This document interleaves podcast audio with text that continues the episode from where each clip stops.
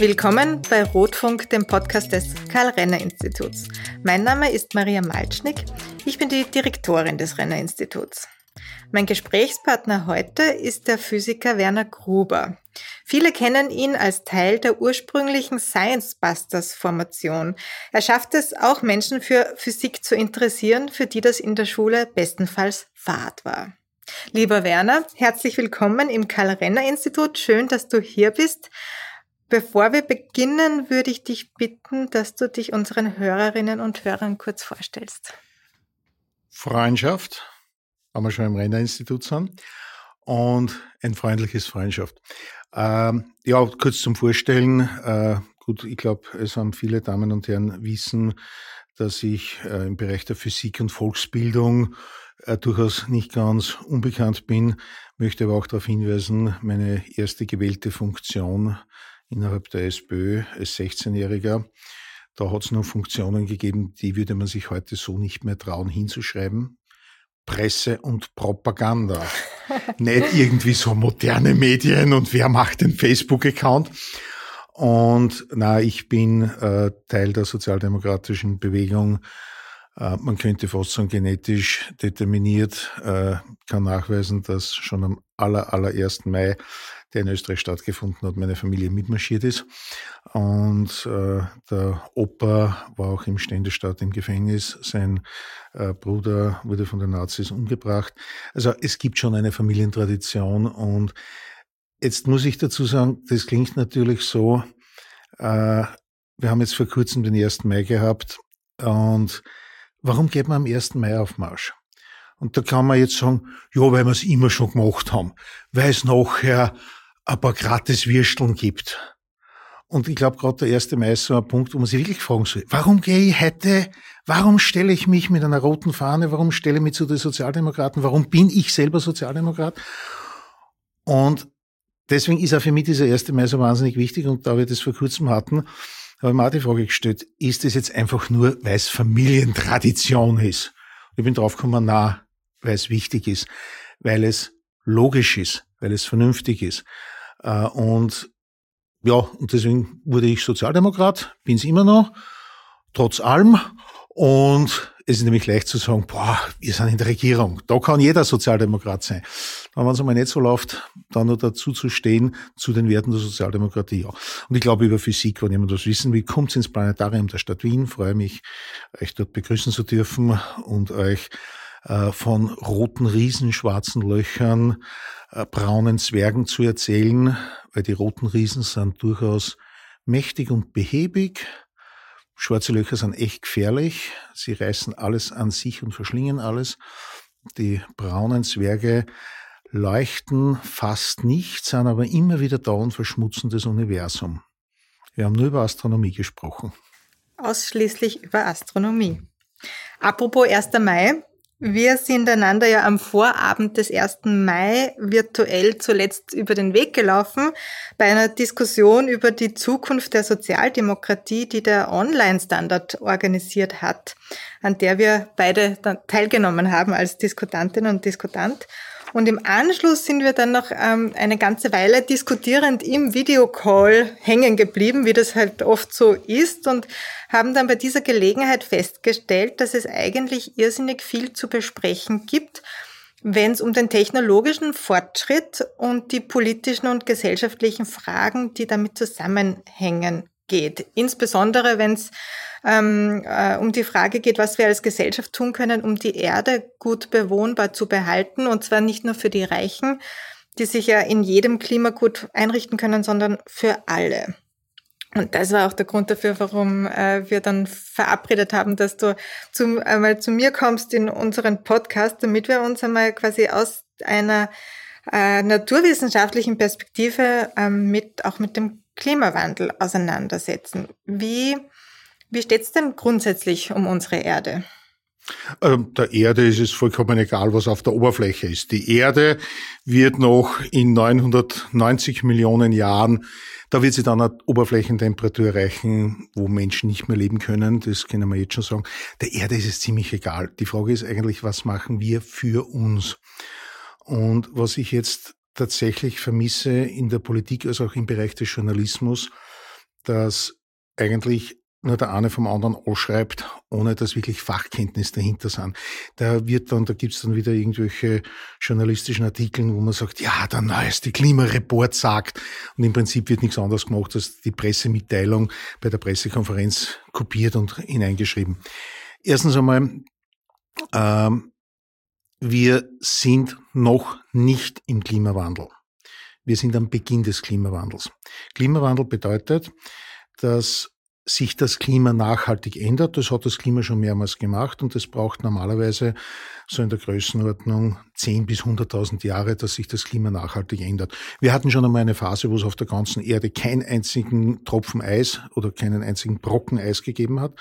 Und dann hatten wir eine Phase, wo es einen einzigen kleinen Bereich gegeben hat, wo noch ein bisschen das Meer nicht eingefroren war. Da waren 8000 Menschen. Wir stammen alle von diesen 8000 Menschen ab. Das war eine kleine Bucht. Äh, nein, jetzt haben wir aber eine vollkommen neue Situation und zwar, wir haben vielleicht einmal kurz die Chance zu nutzen, den Treibhauseffekt zu erklären. Äh, das Sonnenlicht kommt auf die Erdoberfläche, erwärmt unsere Körper, wir genießen es, aber es erwärmt auch die Erde. Und wenn es die Erdoberfläche berührt, wandelt sich das sichtbare Licht in Wärmestrahlung um. Deswegen ist ja die Erde angenehm warm am Abend, jetzt im Sommer. Und diese Wärmestrahlung äh, gelangt normalerweise in der Nacht in den Weltraum. Die Erde kühlt in der Nacht ab. Äh, wir wissen das auch, wenn es wirklich eiskalt ist in, der, in einer Winternacht. So eine klirrende Winternacht, da sind keine Wolken da. Wenn Wolken da sind, ist es nicht ganz so kalt, weil die Wolken reflektieren diese Wärmestrahlung wieder zurück. Und jetzt passiert Folgendes dass diese Wärmestrahlung normalerweise in den Weltraum hinausgelangt, aber wenn CO2 da ist, beginnt dieses CO2, dieses Molekül, wie ein Spiegel zu wirken. Das CO2 verhindert, dass diese Wärmestrahlung in den Weltraum äh, abgestrahlt werden kann. Das heißt, es wird wieder auf die Erde zurückgestrahlt. Dadurch wird es auf der Erde ein bisschen wärmer, was jetzt prinzipiell nicht so schlecht ist. Aber jetzt haben wir die Frage, wie können wir das CO2 zerstören? Und da gibt es einen Mechanismus, der ja tausende lang schon funktioniert, Algen, Meeresalgen, die sind nämlich, viele reden immer über den Amazonas, dass das die Lunge der Erde ist.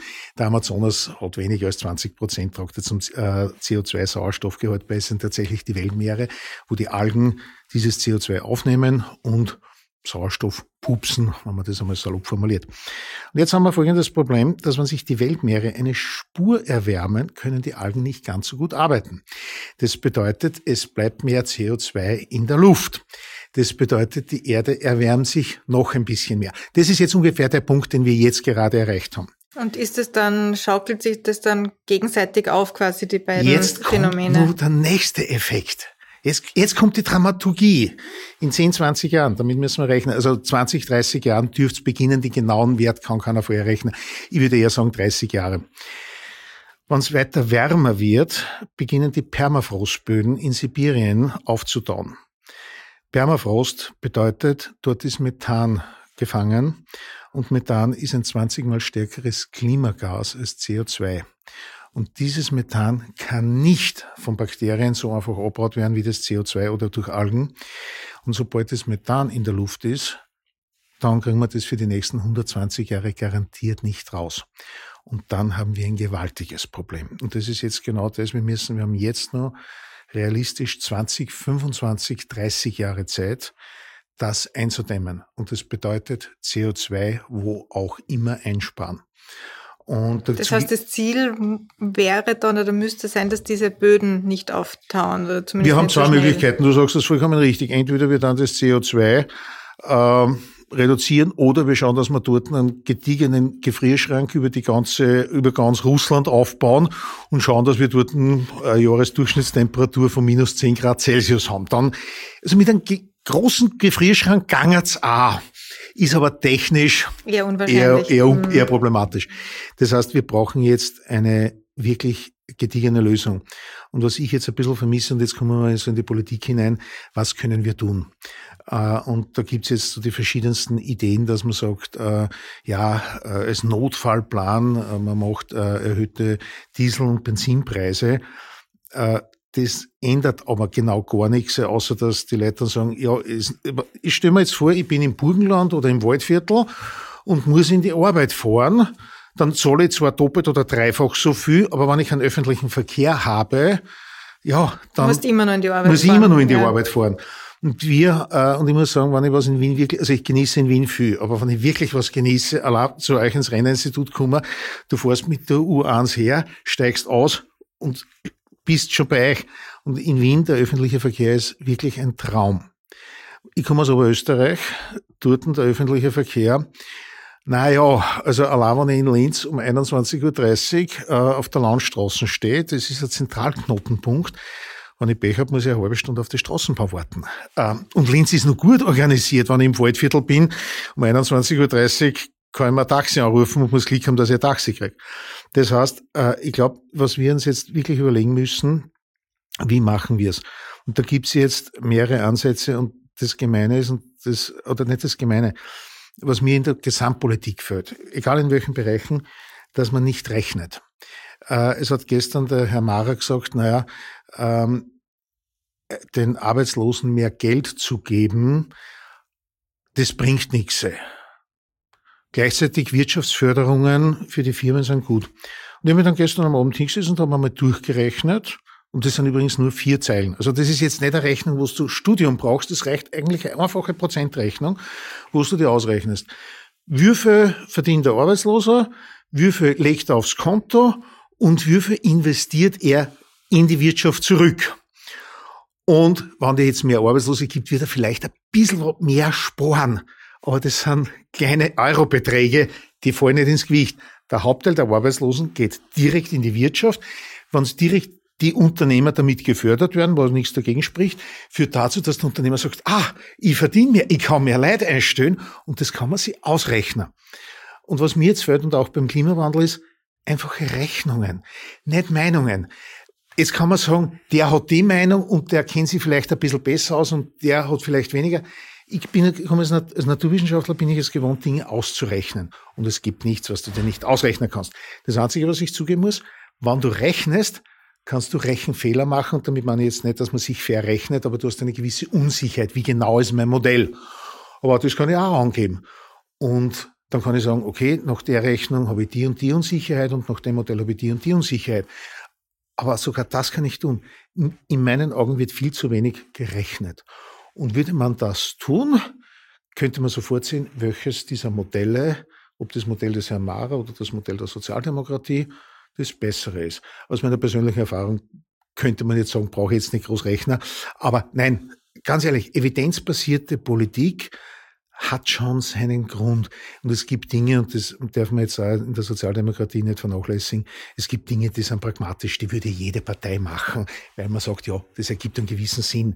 Und dann gibt es Dinge, die man ideologisch ausrichtet und man sagt, naja, will ich eher dieses oder jenes Gesellschafts- oder Menschenbild verwirklichen.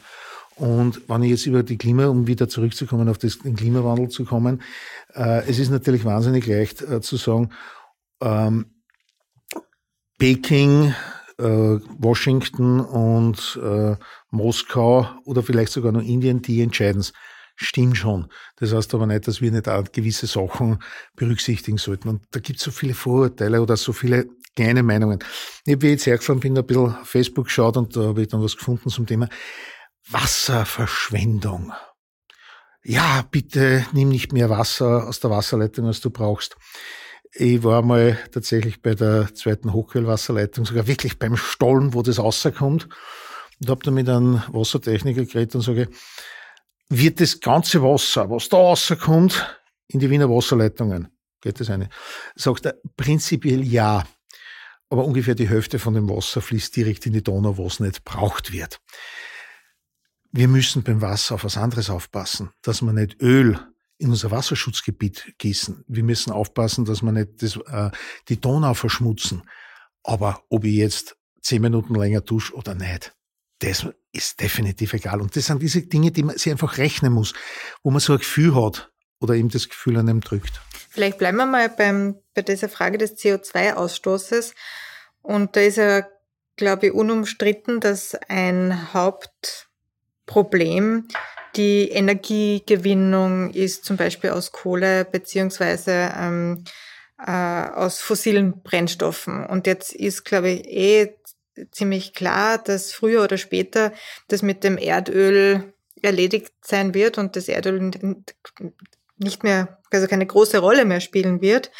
Ähm, gleichzeitig brauchen wir aber relativ viel Strom und wir brauchen, also der Energieverbrauch geht eigentlich nicht zurück, weil jedes Mal, wenn man bei Google was, einen Suchbegriff eingibt oder wenn ich mein Instagram-Account öffne und da reinschaue, äh, quasi setze ich eine Rechenleistung zum Beispiel in Kraft, die irrsinnig viel Strom verbraucht oder diese Kryptowährungen, die es jetzt gibt, zum Beispiel, brauchen irrsinnig viel Strom. Und, und dann haben wir nur sowas. Aludosen, Aludosen okay. Aludosen wird total unterschätzt. Äh, um Aluminium liegt nicht in gediegener Form vor. Das ist Bauxit. Du brauchst, das Aluminiumwerk Hanshofen hat ein eigenes Kraftwerk gehabt, wie das nur selber Aluminium reinform hergestellt hat. Jede Aludosen ist ein CO2-Watschen ins Gesicht von jedem, der das nimmt. Da war es aber dann noch gut, wenn die Aluminiumwerke neben einem, neben einem Wasser waren. Ne? Das, genau das deswegen ist es so. Auch in Lent zum Beispiel, ja. Ja, in Salzburg gibt es ja. das auch. Und jetzt haben wir natürlich diese, was jetzt halt quasi groß ähm, im Kommen ist, ist der Umstieg jetzt im Verkehrsbereich von Verbrennungsmotoren auf E-Mobilität. Und es braucht dann auch wieder mehr Strom, beziehungsweise ist halt die Herstellung quasi der Akkus und Batterien sehr, sehr aufwendig. Das heißt, wir brauchen irrsinnig viel sauberen Strom, damit das irgendwie funktioniert. Weil wenn ich für, dafür jetzt wieder Kohle verbrenne, dann ähm, bringt, bringt uns das alles nichts. Wie schaut's denn da aus mit dieser Gewinnung des sogenannten sauberen Stroms? Ist da der große Durchbruch in Sicht? Ja, er ist es, allerdings jetzt ganz anders als viele Damen und Herren aus der Politik es überhaupt wissen. Äh, Folgendes. Jetzt erst einmal, ich würde trennen den Bereich des Individualverkehrs, ob ich jetzt auf E- oder Wasserstoffmobilität setze. Das ist eine ganz eigene Problematik. Beschränken wir uns einmal auf den Strom, den wir brauchen für Industrie beziehungsweise für die Privathaushalte. Äh, es ist so, also welche Möglichkeiten habe ich? Solarenergie und Windkraftwerke als Alternativgedanken. Das ist so das, was in jedem Kopf herumspukt. Die Deutschen haben eines gemacht, die haben wirklich Geld in die Hand genommen und die haben wirklich versucht, ihre gesamte Industrie zu 100 Prozent auf alternative Energien inklusive äh, äh, alternative äh, Hackschnitzelwerkverwertung und so weiter, also auch diese Biomassekraftwerke, also wirklich alles auszuprobieren und die haben irrsinnig viel Geld in die Forschung, Entwicklung, als auch deren Umsetzung gesetzt. Und sie haben die Ost- und Nordsee mit Windkraftwerken zugepflastert. So viel Nord- und Ostsee musste man überhaupt haben.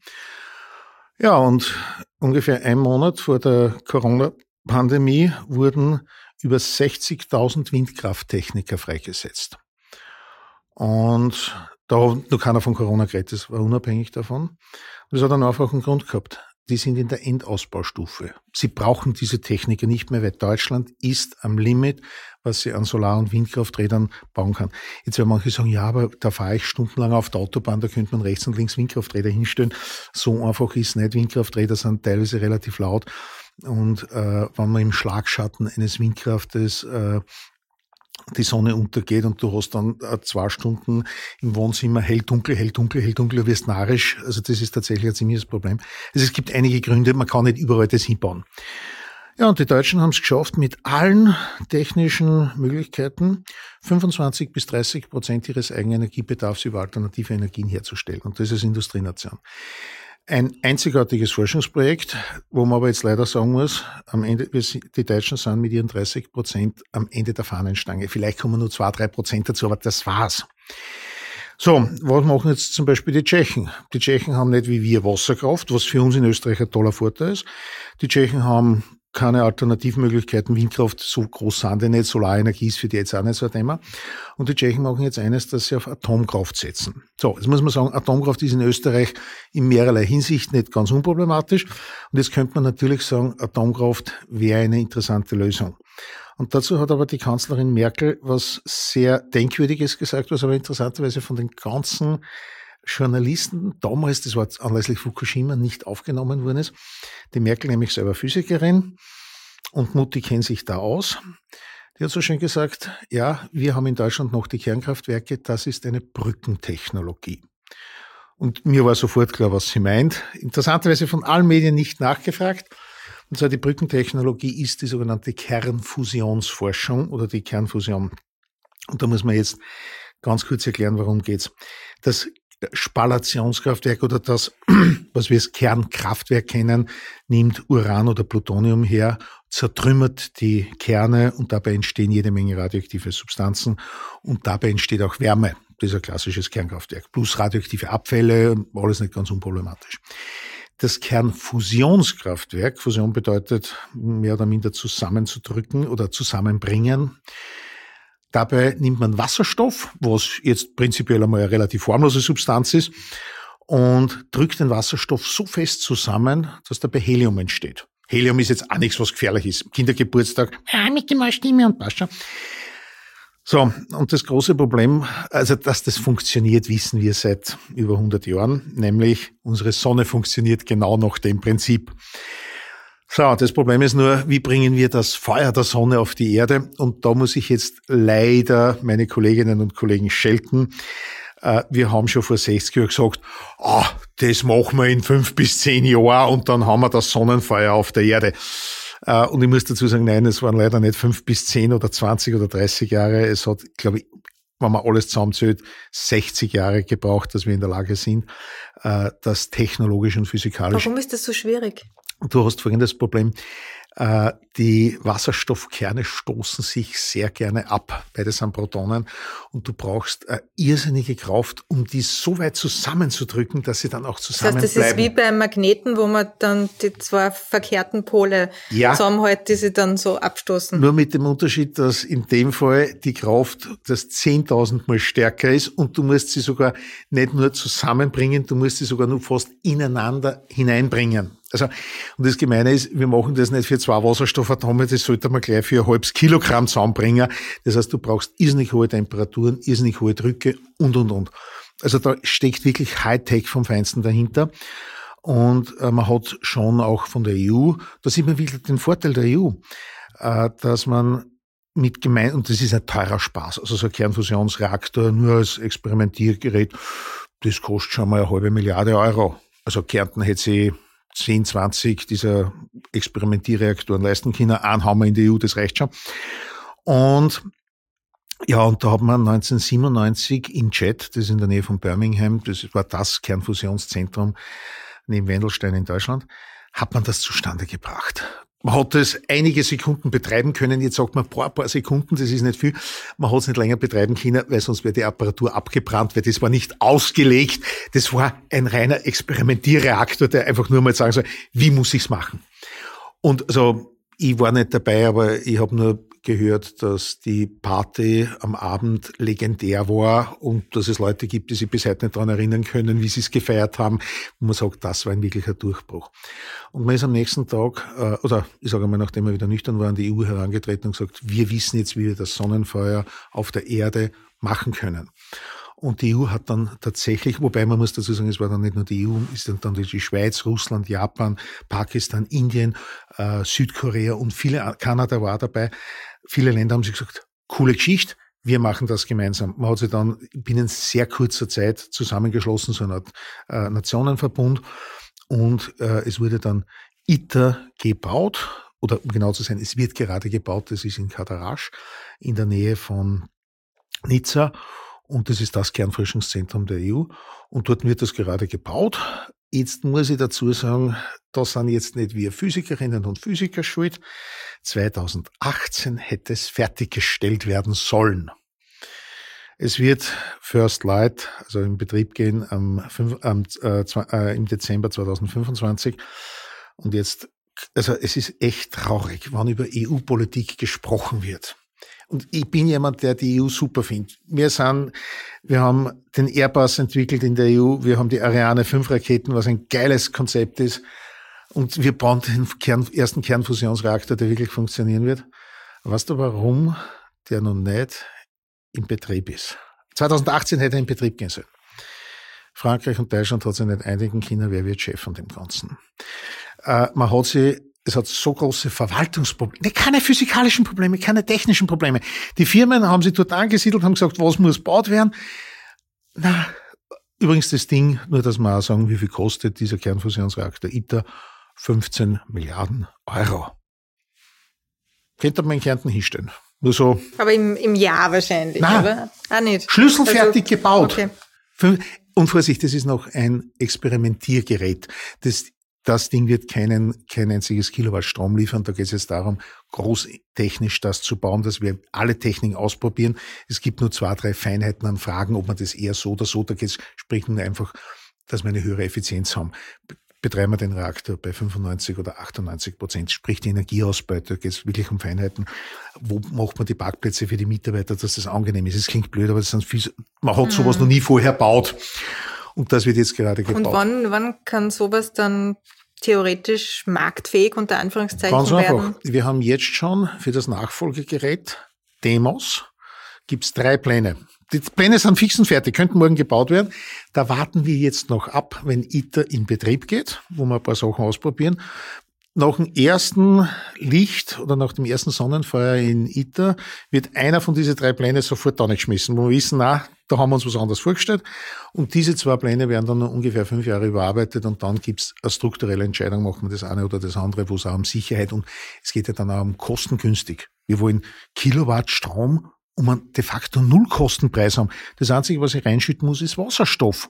Deuterium und der Tritium wird selber dort äh, erarbeitet.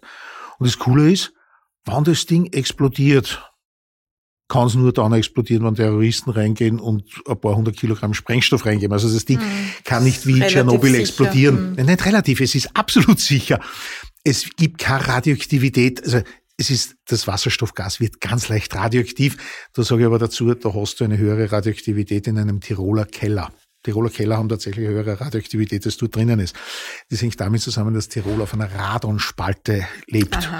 Ähm, äh, man soll sich jetzt nicht nervös werden lassen. Deswegen gibt es tatsächlich in Tirol ein paar Gebiete, wo nicht bebaut werden darf. Mhm. Da ist tatsächlich, muss man zum Beispiel, der Heilstoll in Bad Gastein hat eine höhere Radioaktivität als im Umkreis von 10 Kilometer Fukushima.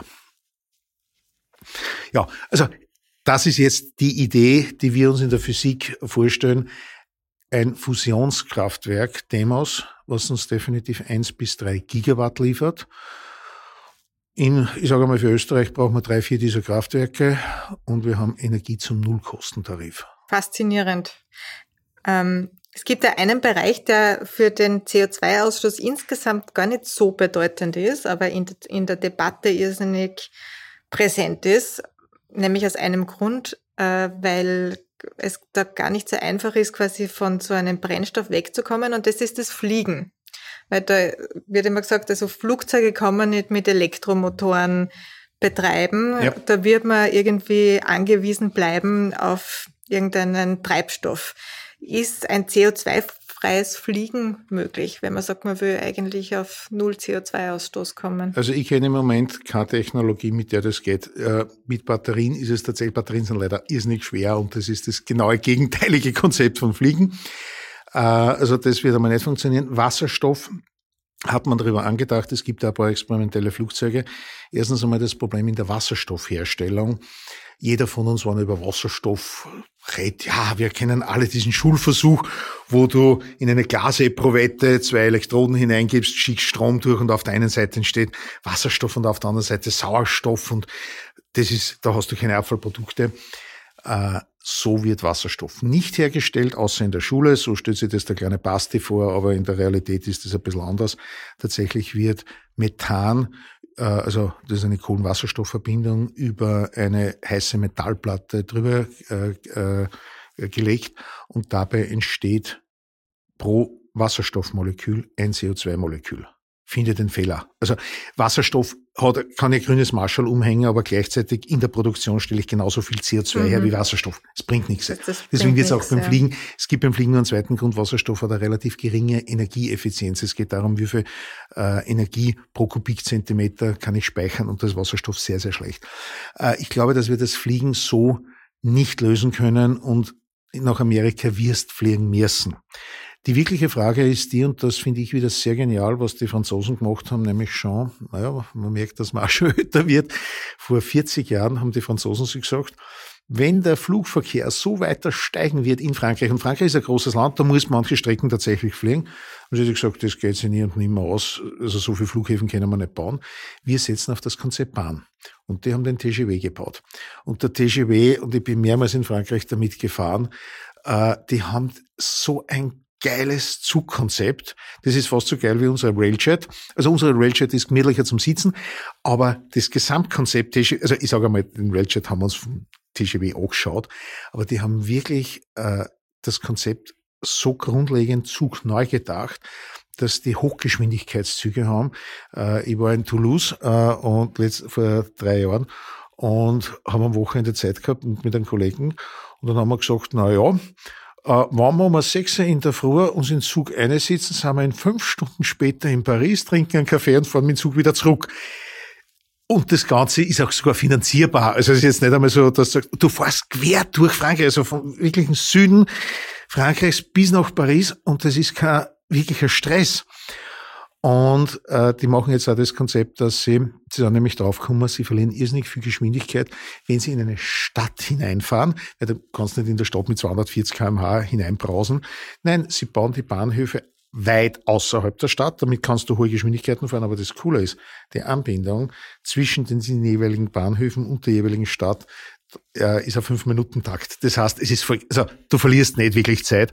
Und die haben das wirklich äh, gelebt und sie haben eine massive Reduktion des Flugverkehrs in Frankreich. Und das ist einmal das, wo ich persönlich glaube, es wird auch in Europa nicht recht viel anders gehen. Und, eins muss man auch sagen, Corona hat uns gezeigt, Du musst nicht wegen jedem Plätzchen irgendwo hinfliegen, klapp den Computer auf und sag, grüß euch. Absolut, absolut, genau. So, und wenn wir jetzt quasi den Gedanken, jetzt haben wir uns beschäftigt mit dem CO2 einsparen. Äh, das heißt, wir wollen nicht so viel CO2 oder möglichst kein CO2 ausstoßen. Aber man könnte ja theoretisch den Gedanken auch umgekehrt denken und versuchen, das CO2 aus der Atmosphäre irgendwie zu entfernen, CO2 irgendwo zu speichern. Mhm. Oder gibt es ja auch Ideen, irgendwelche Chemikalien in die Atmosphäre zu pumpen, um dort ähm, quasi direkt in der Atmosphäre der, ähm, der Klimaerhitzung entgegenzuwirken. Was gibt's? Ist das eine Möglichkeit? Was gibt's da für Möglichkeiten? Liebe Maria, als Physiker, sobald ich höre, ja, dann nimmt man irgendwelche Chemikalien. Ist es genauso wie ich hab gehört, man sagt das. das Deshalb ist, frage ich dir, das habe ich dir eingeladen. Nein, es ist tatsächlich immer sobald man sagt, na, da gibt's ja sicher schon irgendwas. Aber kann man das CO2 Nein, man kann, man einfangen, kann, sagen wir so? Ja, man kann. Das Problem ist nur, es kostet wahnsinnig viel Energie. So, und jetzt kann ich mal sagen, okay, jetzt nehme ich die Energie von einem Kohlekraftwerk und es ist Teufel tauscht.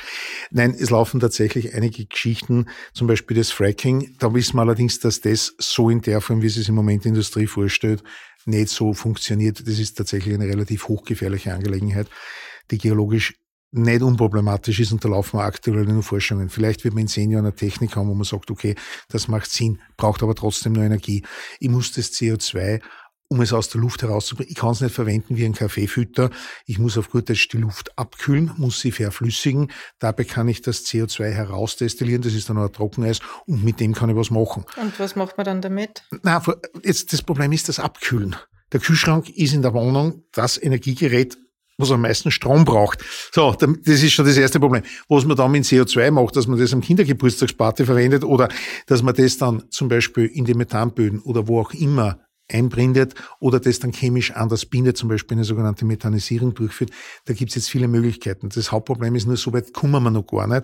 Und es taucht dann immer wieder so der Begriff auf, ja, da gibt's Bakterien, die können und so weiter und so fort ja, im Reagenzglasel in sehr beschränkten Maßstäben, was nicht heißt, dass man nicht vielleicht sogar Forschung darin investieren sollte. Nur es ist jetzt leider noch keine Lösung, wo ich sage, darauf würde ich den Klimawandel drauf wetten und sagen, das ist die Technik.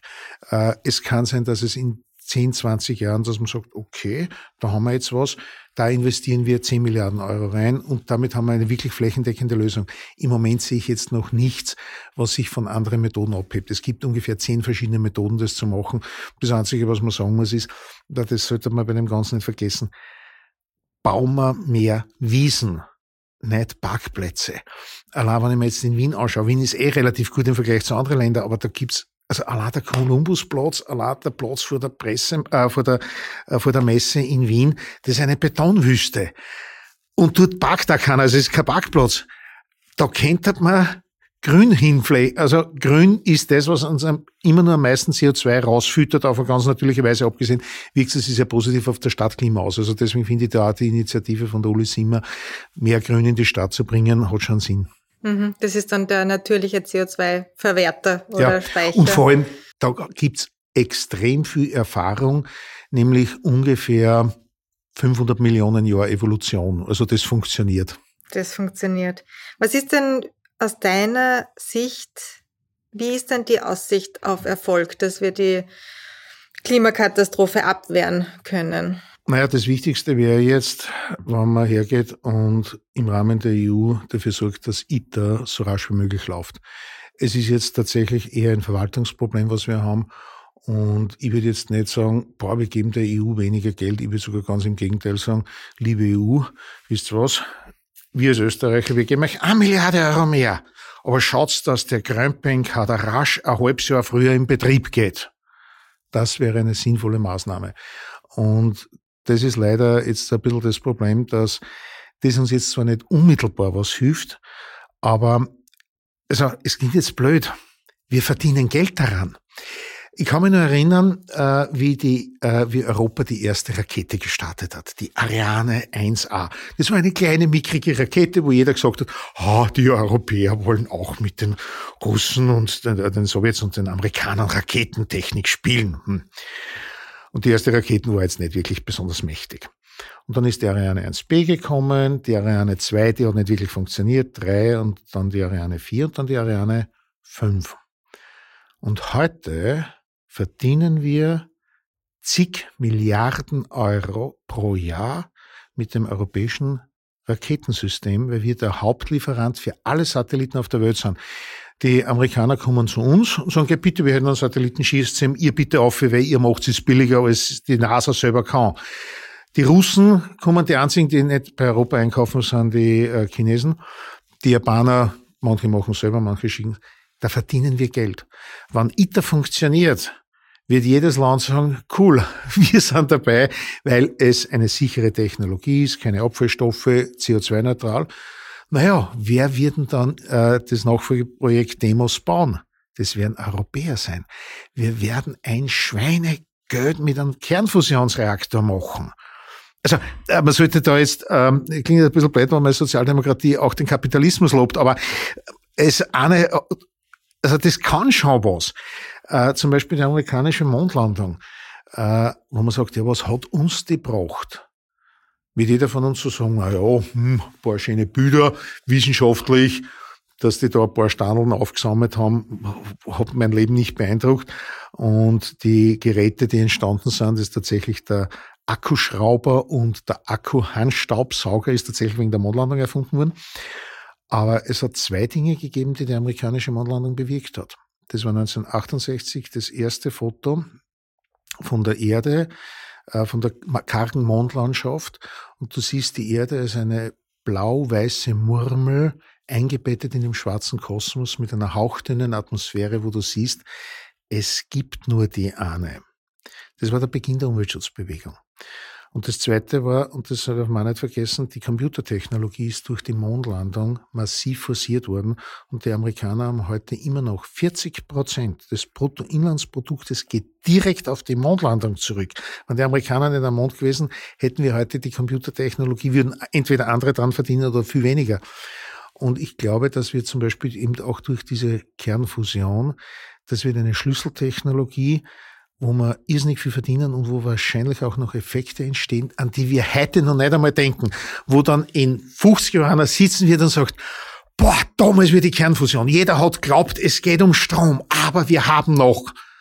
Und ich weiß leider nicht, was es sein wird und es würde mich sehr freuen, es zu erfahren. Spannend. Außerdem ist es ja an sich auch, ähm, hat es ja einen Wert, wenn man Technologie Führer ist in einer, in so einer Zukunfts, also in so einer wichtigen Zukunftstechnologie. Aber das, äh, deine Ausführungen zur Mondlandung bringen mich eh quasi zu meiner Abschlussfrage, weil du ja das Planetarium in Wien leitest, ja. ähm, wie du eingangs schon bemerkt hast. Und ich glaube, über den Weltraum könnten wir eine eigene Sendung machen ähm, faszinierend. Aber zum Abschluss eben vielleicht die Frage, was tut sich denn in der Astronomie gerade? Sind, sind da in der näheren Zukunft Erkenntnisse zu erwarten, die uns besser verstehen lassen, was uns umgibt? Also, es klingt jetzt blöd, aber wir haben in den, also als Planetariumsdirektor gibt es so die Standardgeschichten, Mondfinsternis, Sonnenfinsternis, das ist dann für die Wiener Bevölkerung, äh, da rennt dann alles auf die Sternwarten. Was aber dann wirklich spannend ist, und äh, das hast du alle zehn Jahre, eine neue, wirkliche Erkenntnis, die von den Kolleginnen und Kollegen aus der Astronomie oder besser gesagt Astrophysik kommen. Und ich hatte das große Glück, in meiner bisherigen Amtszeit von siebeneinhalb, acht Jahren, zwei dieser Erkenntnisse zu haben. Und das erste waren die Gravitationswellen und das zweite war das Bild vom Schwarzen Loch, weil das Bild vom Schwarzen Loch war der erste direkte Nachweis eines Schwarzen Lochs. Das war wirklich wichtig. Aber was mich persönlich äh, sehr beeindruckt hat, war die, deswegen, ich kann dir die Frage nicht beantworten, ich weiß nicht, was kommen wird, aber vielleicht in der Replik. Und das hat mir etwas sehr Wichtiges vermittelt wie die Erkenntnis von den Gravitationswellen gekommen ist. Pressekonferenz war am Donnerstagabend. Äh, das Telefon hat am Donnerstagabend schon geläutet, Herr Gruber, Interview, bla bla bla. Ich bin am nächsten Tag äh, in der Früh nach Köln rausgefahren und habe mir den Deutschen Kleinkunstpreis abgeholt. Und wie ich da rausgefahren bin, hat mir eine Mitarbeiterin angerufen und gesagt, Herr Gruber, wir haben viele Anfragen, ob es einen Vortrag zum Thema Gravitationswellen gibt. Sage ich, gut, Frau Kollegin, ich kann ihn machen. Ich bin am Montag, steige um 16.15 Uhr aus dem Zug aus. Um 17 Uhr können wir einen Vortrag machen, ob bei uns noch Kursraum frei ist. Gut, Herr Gruber, ich trage das ein auf Facebook. Eine Stunde später ruft sie mir an und sagt, Herr Gruber, äh, folgendes, Sie sind nicht im kleinen Kursraum, Sie sind im großen Kursraum. Äh, ist eh in Ordnung, so gepasst, ist in Ordnung. Eine Stunde später ruft sie mir wieder an und sagt, Herr Gruber, Sie sind äh, im großen, Sie sind im Kuppelsaal und sie halten um 18 Uhr einen Vortrag, äh, um 17 Uhr, um 18.30 Uhr und um 20 Uhr. Die darf das. Ähm, sage ich, ja, ist in Ordnung. Okay, also wir haben mehrere. Und dann hat sie mich noch einmal angerufen, oder sie hat mir eigentlich nur SMS geschickt, Herr Gruber, wir machen Open End, bis keiner mehr da ist. Es werden Leute sein. Und wie ich dann aus dem Zug ausgestiegen bin, ins Planetarium gefahren, Vortrag schon gut vorbereitet gehabt und ich bin dann einmal in einer Pause rausgegangen. Es war so ein nieseliger Tag. Es hat jetzt nicht wirklich geschüttet, aber so ein bisschen, ein paar Tröpfchen. Und wir haben für die Reservierten schon eine Fastlane gehabt, dass die einfach reingehen und wir haben also ein paar Restplätze übrig gehabt. Und wir hatten eine Schlange von 70 Meter vom Planetarium. Und da sind Leute 16, 17 Jahre bis 80 Jahre durchgestanden, weil sie die gesagt haben, ich interessiere mich und das sind Leute zwei, drei Stunden davor gestanden, das haben sie auch schon gewusst, dass die länger warten müssen, weil sie Interesse an Wissen hatten. Und Entschuldige, Gravitationswellen ist jetzt nichts, wo du jetzt sagst, boah, das brauche ich morgen in der Früh, um meine Frühstückseier zu machen. Ich muss sagen, ich werde in meinem Leben, ich werde als Planetariumsdirektor nie mehr erreichen können, als zu sagen, du hast und da sind Leute durchgestanden, wie bei einem Rockkonzert, nur ein paar, die sich beim Bill am Baderstein ein Bier gekauft haben, nicht auch gesoffen, aber einfach während die Wartezeit also Bierdosen aufgemacht haben und nur ein Bier dran haben. Das ist denen hast du dann was erzählt? Denen habe ich dann erklärt, äh, die Geschichte der Gravitationswellen, warum das so ein wahnsinnig schwierig zu messender Effekt ist, warum wir uns jetzt wirklich sicher sind, dass das ist und was das alles kann und Science Rocks. Science Rocks. Schöner Abschluss. Danke, Werner Gruber, fürs Kommen. Gerne. Ich kann, ich kann nur die Einladung wiederholen. Ähm, bald sperren die Museen auch wieder auf und äh, das heißt auch die, das Planetarium in Wien und alle seine Nebenstellen werden wieder aufsperren. Ähm, besuchen Sie äh, das Planetarium und nehmen Sie auch die, das Angebot quasi der, der Bildungseinrichtungen auch auch an. Ähm, vielen Dank äh, an alle Zuhörerinnen und Zuhörer fürs Dabeisein. Ich hoffe, ähm, es hat Ihnen gefallen. Sie haben etwas gelernt und Sie sind auch bei der nächsten Folge wieder dabei. Wie immer ähm, schließe ich auch mit der Bitte weiter zu sagen, dass es den Podcast Rotfunk gibt, der aktuelle und grundsätzliche politische Debatten hörbar macht. Abonnieren Sie uns, folgen Sie uns auf Twitter und wenn Ihnen diese Sendung gefällt, bewerten Sie uns bitte auch im iTunes Store mit fünf Sternen, damit uns auch andere Hörerinnen und Hörer leichter finden können. Bis zum nächsten Mal. Produziert wird dieser Podcast vom Karl Renner Institut, Musik und technische Umsetzung von Peter Kollreider, Hörwinkel.